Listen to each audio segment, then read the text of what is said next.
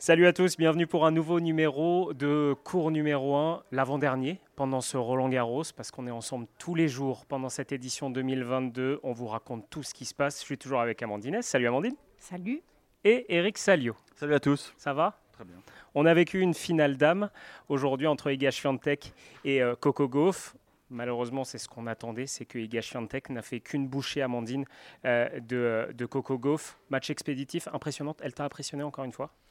Oui, bien sûr, on avait peur de ce scénario que la finale soit un petit peu trop rapide, mais euh, que dire? Iga a juste été trop forte aujourd'hui pour euh, Coco, qui au début était un petit peu rattrapée par l'événement, et surtout qui avait une adversaire aujourd'hui redoutable et qui n'a rien raté et qui a joué le match euh, parfait pour une finale.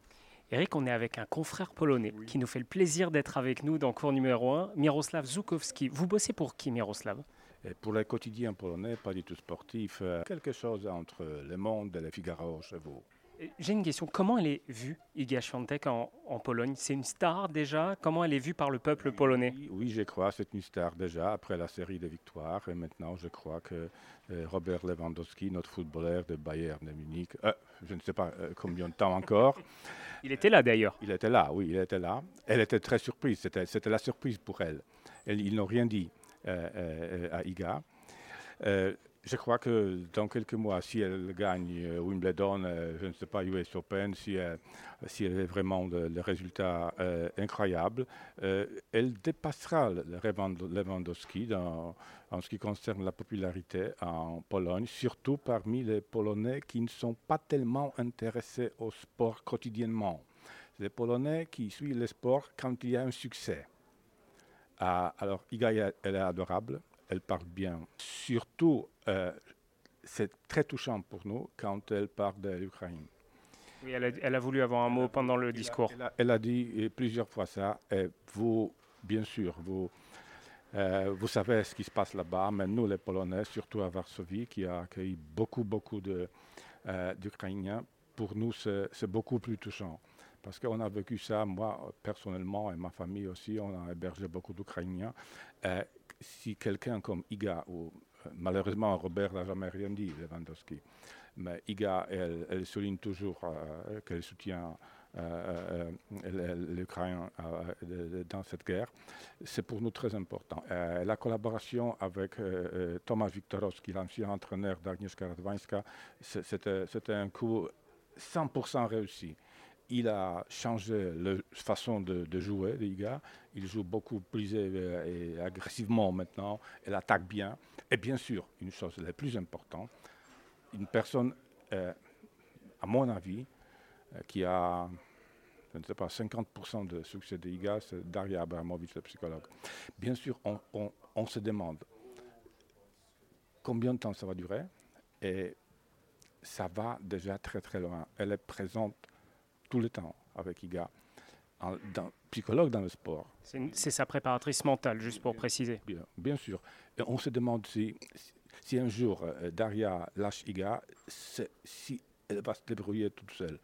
Eric Moi, ce que Ida, j'adore son jeu, je- mais je trouve qu'elle est trop sous contrôle. Et là, la photo avec euh, Robert Lewandowski dans le box des gens, je trouve que voilà, c'est l'image du tournoi pour moi, c'est l'image de ça parce que vraiment surpris. oui. exactement. Et il y a, il y a de la- il y a de l'admiration, il y a, plein de choses qui passent dans cette photo. Je la décris, elle est euh, dans le box pour euh, euh, se fait recevoir les félicitations de, de son clan, tout. Et là, elle voit Lewandowski, et là, c'est extraordinaire cette photo. On a l'impression que c'est le pape qui, qui débarque dans, dans les tribunes de Roland Garros. Et je trouve qu'elle elle laisse parler son émotion. Elle est plus surprise que d'avoir gagné le titre ici. Oui, oui, oui. j'es- j'es- Mais moi, je crois que, j'espère, parce que le tennis, ça, ça m'intéresse beaucoup plus que le football. Et j'espère qu'en- de- que dans deux ou trois ans, ce sera euh, Lewandowski qui va être surpris que Iga Swiatek est arrivé pour voir son match. Bon, euh, moi je milite, on s'est un peu ennuyé quand même. Elle domine trop. Enfin, c'est pas de sa faute, elle domine trop, elle est trop forte. Moi je milite pour des finales en 3-7 gagnants parce que. Ah, vous n'êtes pas, pas d'accord? Femmes, Elles en sont capables, euh, techniquement, physiquement parlant. Euh, Techniquement, oui. Physiquement, je ne suis pas sûr. Je ne suis pas sûr. Euh, euh, on a parlé avec, euh, sur ce sujet on parle depuis des années. On a essayé il y a quelques ans de jouer au meilleur de 5-7, au meilleur de 3-7. best of five, dans le final, je crois, de Masters féminin. Et ça n'a pas marché. Ça n'a pas marché. Moi, je crois que tous les gens qui disent que le tennis des femmes n'est plus aussi euh, attirant que, les hommes, ils oublient une seule chose. Justement, que les femmes ne sont pas aussi fortes que les hommes. Euh, il faut voir tout le temps qu'une femme, euh, c'est une femme. On ne peut pas le comparer mécaniquement, le tennis des femmes, au tennis des hommes. Non, je ne suis pas le partisan de, de, meilleur de 3-7, non. Amandine, toi, tu as une opinion là-dessus? Moi, je pense que sur un match, pourquoi pas? Physiquement, je pense qu'on est, on en est, on en est capable. Sur une finale, pourquoi pas? Sur un tournoi entier, bien, bien sûr que non. Ça, c'est évident que non. Après, euh, je suis d'accord avec vous, le fait de comparer le tennis masculin et féminin, c'est pas bien, mais c'est trop compliqué. Forcément qu'on sera toujours en dessous physiquement par rapport aux hommes et que ça, sera toujours plus compliqué euh, pour nous. Après, voilà, au quotidien, on, produit les mêmes efforts. Pour nous, on se dépasse tout autant que les hommes. Nos entraînements, on s'entraîne tout autant qu'eux. On va, on va au-delà de nos limites, nous aussi, et on n'a pas forcément les mêmes limites que les hommes, tout simplement. Merci beaucoup, Amandine. On va libérer Miroslav. Merci beaucoup, parce qu'il y a du travail. Merci beaucoup d'avoir été avec nous. Combien de pages à, oui. produire aujourd'hui? On n'a pas entendu, mais combien de pages pour... Euh, aujourd'hui, euh, pas tellement, parce qu'aujourd'hui, c'est seulement euh, l'Internet, parce que c'est samedi. Ah, alors, on peut parler. Demain, euh, je refuserai parce que c'est pour moi, cette heure-là, c'est le deadline qui arrive. Elle va être accueillie en Pologne, il y aura du monde. Dernière question pour son retour. Euh, je crois que oui. Euh, elle, elle est un peu isolée. parce que jusqu'à présent, Daria Tomek, le père de Diga, il en répétait toujours elle est jeune, elle est sensible elle est fragile, il faut, il faut la, protéger. Maintenant, je, crois que ça va devenir de plus en plus difficile.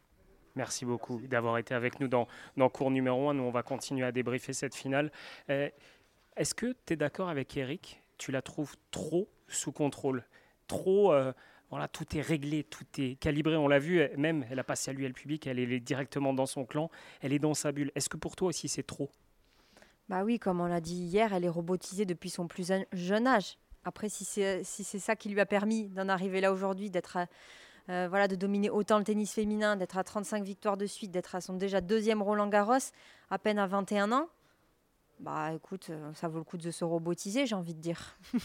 oui, elle, a, pas tort, Amandine, elle a pas tort. C'est vrai. Implacable. Euh, robotisons-nous. Eric, c'est dur à dire dans le tennis féminin, tant il y a eu des gagnantes différentes de Grand Chelem. Tant on a vu euh, des filles dominer un tournoi et puis s'effondrer après.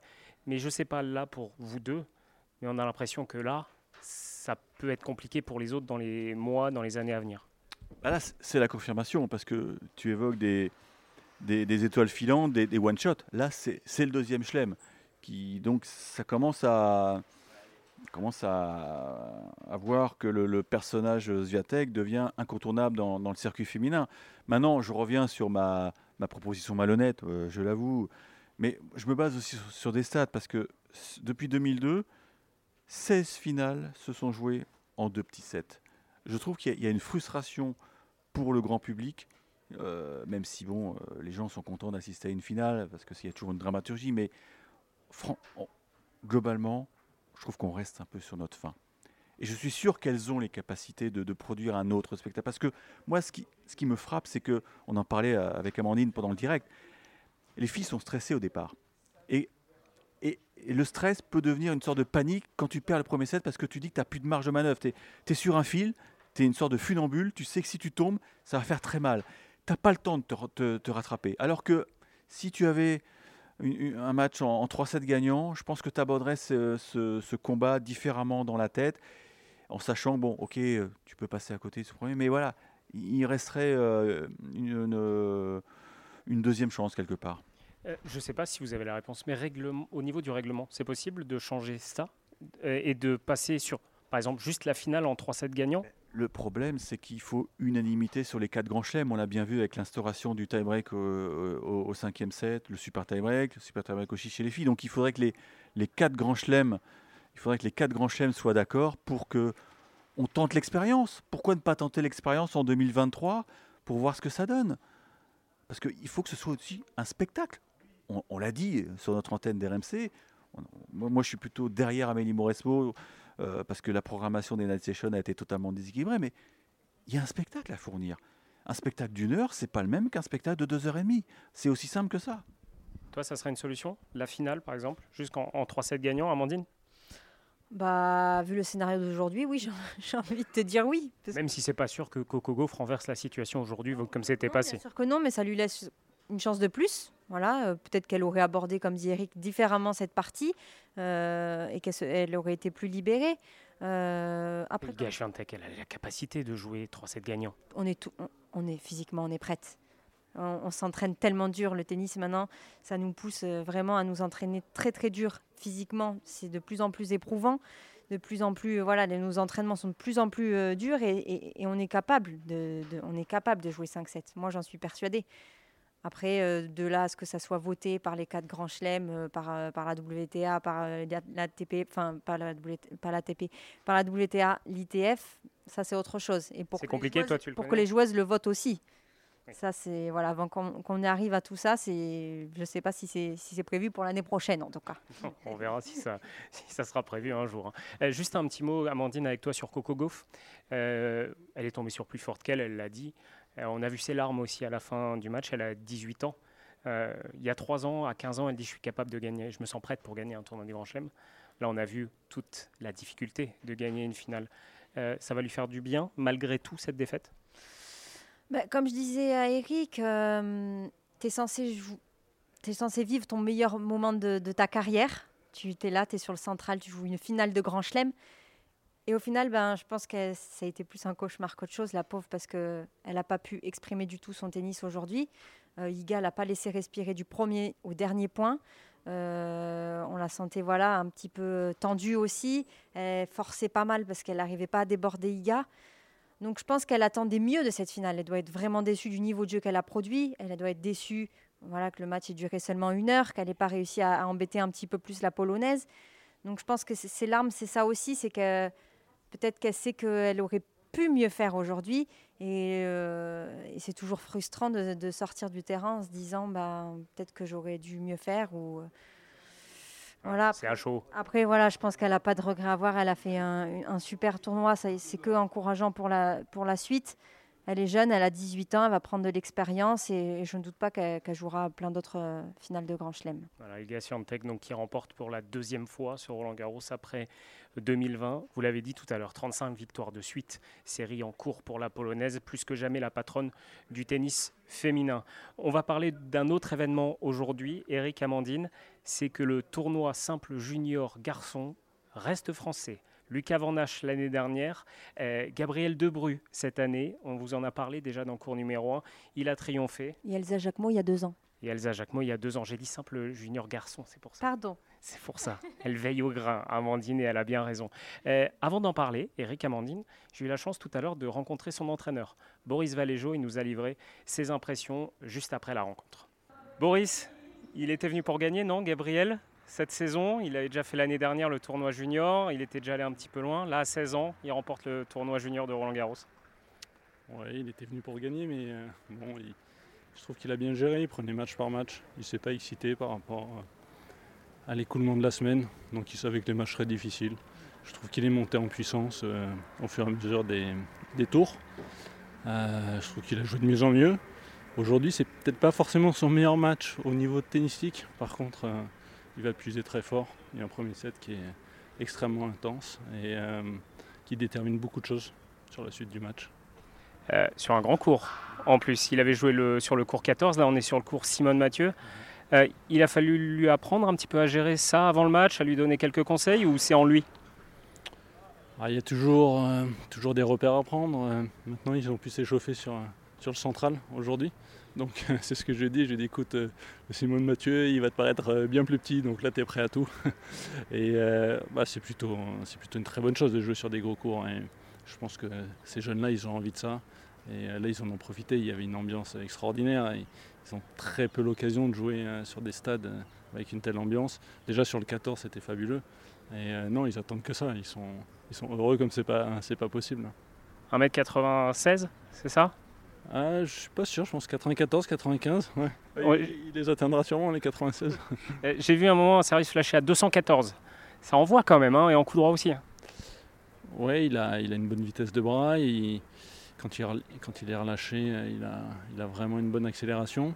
Mais surtout, ben là, sur ce tournoi-ci, euh, il s'aide beaucoup avec son service. Dans les moments délicats, euh, il est capable d'avoir des points gratuits et ça, c'est très important. Déjà, c'est un bon signe à cet âge-là d'avoir des armes aussi fortes on a vu jouer au tennis, maintenant les gens vont le découvrir. Est-ce qu'on peut avoir deux trois, choses sur sa personnalité?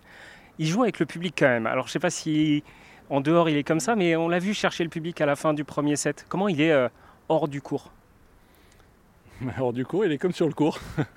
il, est, plein de vie, il est enthousiaste, il, aime communiquer, il aime, euh, partager. Et euh, ça se voit évidemment qu'il va chercher le public, il en a besoin. Et euh, en fait, c'est un aller-retour. Le, public se régale parce que justement, euh, il met de l'énergie sur le terrain et puis lui, il prend de l'énergie du public qui l'encourage. Et puis, euh, c'est cette chance aussi qu'on a de jouer sur un magnifique tournoi en France. Donc, ça, il le gère très très bien. Et le premier set, il est vraiment très difficile à faire. Mais il va puiser très loin et donc l'énergie, il va la récupérer là où il peut. et les joueurs français, ils ont besoin de ça ici. Pour moi, une dernière question. Euh, on sait à quel point le passage junior-senior euh, est terrible. on, a vu hein, des joueurs français qui ont gagné, qui n'ont pas forcément brillé. Là, c'est votre rôle maintenant de, passer à autre chose assez rapidement. On va quand même fêter un petit peu, j'imagine, mais après, il faut passer à autre chose. Oui, bien sûr, il faut passer à autre chose, mais on a vu des, Français briller qui ont, eu besoin de temps pour passer à l'étape supérieure, mais on voit des étrangers aussi qui ont besoin de ce temps-là. Maintenant, les, très grands champions, ils passent très vite. Donc, euh, c'est un peu ce que je disais tout à l'heure, il faut des grosses armes il faut les aiguiser, puis il faut partir au combat. C'est-à-dire que là, il a montré des très très belles choses. Il faut le faire euh, quand il va se retrouver euh, sur des 15 000 euh, au fin fond de je ne sais où, avec zéro public. Et, que, et voilà, il va falloir vivre pour, pour gagner tous les matchs qui viennent et, être très très ambitieux et très ambitieux aussi sur, sur ce qu'il ce veut développer, sur ce qu'il ce qui, ce qui va démontrer à l'entraînement aussi. Voilà, là c'est une super étape, mais ça reste, ça reste qu'une étape. Il a quelque chose quand même ce garçon. Bah, la plupart des, jeunes qui sont dans les fins de tableau sur, euh, sur ces tournois-là ont quelque chose. Euh, hier, il a joué aussi un joueur qui mentalement est très très fort. Euh, là, aujourd'hui, pareil, il y a une opposition. On voit que, on voit que c'est des gamins qui ont, déjà, qui ont déjà compris ce que c'était que le combat. Ils vont très loin dans cette, voilà, dans cette capacité de, de, rester au contact, même quand c'est difficile. Et, donc déjà ils ont ça, après euh, ils ont chacun leur, leur qualité tennistique, mais quand on a ça, euh, tôt ou tard on, avance. Merci beaucoup Boris. Eric, j'ai demandé à, Boris, on a entendu euh, qu'il était venu pour gagner. c'est d'autant plus beau de l'annoncer et de le faire. Finale incroyable, le niveau de jeu était très impressionnant. Oui, j'ai vu tout le premier set sur le, le Simone Mathieu, qui était d'ailleurs très très bien garni. Et non, il est, il est bluffant parce que il est, c'est, un matcheur quoi. C'est un matcheur. Euh, il a été, été ballotté en, début de match parce que le, Belge jouait très très bien et, il a une manière de sauver les balles de break qui moi me, plaît beaucoup quoi. C'est un mec euh, qui, ouais, qui refuse la défaite et ça c'est très intéressant. Puis surtout il a, il a un gabarit impressionnant, 1m94. Alors c'est vrai que déjà il avait, il avait bien joué en qualif en battant Arthur Fils. Euh, c'était un derby d'ailleurs avec euh, Arthur Fils qui avait abandonné euh, à cause de crampes, mais voilà, il avait déjà montré qu'il ne renonçait pas. Et d'ailleurs, l'anecdote, c'est que j'étais à côté de lui pendant l'interview, pendant les qualifs, et j'étais vraiment à côté. Puis je voyais ses pieds. Et à un moment, je, pose une question, je dis Mais quelles sont tes menturations Il me dit Ah, je fais du 48,5, je fais 1m94. Et puis là, il enchaîne, mais très sérieusement. Il dit J'espère quand même que je ne vais pas dépasser les 2 mètres, parce que ça, je ne voudrais pas. Si je m'arrêtais à 1,94, ou 96, 97, ce serait parfait. Donc tu vois, il est déjà dans la projection, mais potentiel énorme, énorme, gros serveur. Il a déjà marqué beaucoup de points ATP en challenger, donc la, la D2. Donc ça, ça, montre que le garçon, euh, faut le suivre, faut le suivre de près. J'ai discuté un petit peu avec Boris Valéjo après cette interview. Je lui ai dit, mais il reste encore à Roland Garros là pour dimanche. On s'est dit peut-être qu'on pourra le rencontrer. Évidemment, il m'a dit, c'est pas sûr, parce qu'il faut qu'il bosse son bac français, parce qu'il y a le bac français qui arrive. Et pendant le Roland Garros, il m'a dit, il y a deux, trois sessions de français qui ont sauté. Et Boris Valéjo, je peux vous dire qu'il veille au grain. Il est là et il va vérifier qu'il bosse aussi son bac, son bac français, donc ça reste important. Voilà, c'est, est-ce que toi aussi, Amandine, les études, c'était tout aussi important pour toi? Bien sûr, moi je suis allée euh, jusqu'au bac, jusqu'à l'obtention de mon bac. Euh, à l'époque, la Fédé nous obligeait un petit peu à continuer nos études euh, afin d'obtenir notre bac. Je l'ai passé à l'INSEP, donc j'avais la chance de pouvoir non seulement jouer au tennis, mais aussi aller en cours. Donc aujourd'hui, je suis contente de l'avoir. Tu es restée concentrée sur les études? Euh, depuis, depuis le bac? Non, pendant le. Euh, tu arrivé à faire les deux vraiment à fond? Non, j'avais un peu de mal. C'était vraiment fatigant. Les, les, journées étaient vraiment tous très soutenues. On commençait à 7h45, on avait cours de 7h45 à 10h30. Ensuite, on enchaînait les entraînements. On avait de nouveaux cours pendant deux heures, de nouveau les entraînements. Et le soir, on avait études jusqu'à 22h. Donc, c'était des journées, euh, c'était éprouvant. c'est intéressant quand même de, de savoir ça. On ne se rend pas forcément compte. Oui, Amandine. Après, je veux rajouter un truc euh, par rapport à, à, de, à. Euh, je pense que c'est. Voilà, il a tout pour réussir, ce jeune joueur, il vient de nous le prouver. Et le plus important, ça sera qu'il voilà, soit bien entouré de, personnes qui lui permettent de garder la tête sur les épaules. Je pense que son entraîneur va bien l'aider pour ça, euh, sa famille aussi. voilà, tant qu'on est bien entouré, il n'y a pas de raison. Et j'espère que voilà, qu'il continue à travailler pour, arriver le plus rapidement sur le circuit professionnel. c'est ce qu'il me disait euh, Boris, vous l'avez entendu, ce n'est qu'une étape, ce Roland Garros Junior. Mais bon, ça ouvre quelques portes quand même. Donc félicitations à Gabriel Debru, donc qui succède à, à Lucas Van au palmarès. Euh, il y a une journée énorme ce dimanche. Il y a voilà deux matchs. On, vous a déjà parlé de ce qui nous attend. On sera là pour cours numéro 1. Deux rendez-vous à noter. La finale du double dame. Christina Mladenovic, Caroline Garcia face à Coco Gauff, qui sera de retour sur le terrain, et euh, Jessica Pegula. C'est euh, une belle affiche. Et puis évidemment la finale messieurs entre Raphaël Nadal et Casper Rude. Eric Nadal ou Rude bah, Ça va, à mon avis, dépendre des conditions de jeu. Et vu les orages qui sévissent actuellement à Paris, ça va jouer en indoor. Et Rafa n'a pas aimé du tout les conditions euh, vendredi face à Zverev. Donc, je pense que ça peut être beaucoup plus serré que prévu. Aujourd'hui, il y a 4000, il y a, il y a 4000 d'humidité aujourd'hui à, à, Roland Garros. Nadal ou Rude un mot. Quelle question Évidemment, Raphaël Nadal pour Amandine. On vous racontera cette finale, on vous racontera aussi l'après-match, parce que l'après-match, il peut être très intéressant aussi. On va suivre les mots de Raphaël Nadal après sa rencontre. Peut-être le coup de tonnerre, on ne sait jamais, Eric. Hein on a déjà l'orage, ça va. Hein. Oui, c'est vrai, c'est vrai. C'est vrai, on verra si Rafael Nadal continue sa carrière en 4 14e titre. On suivra ça de très près. Merci à tous de nous écouter. Cours numéro 1, c'est sur Spotify, Deezer, toutes les plateformes, RMC, RMC Sport. N'hésitez pas à vous abonner, à nous donner vos retours aussi, ça fait toujours plaisir. Merci à vous, bonne journée à tous sur RMC.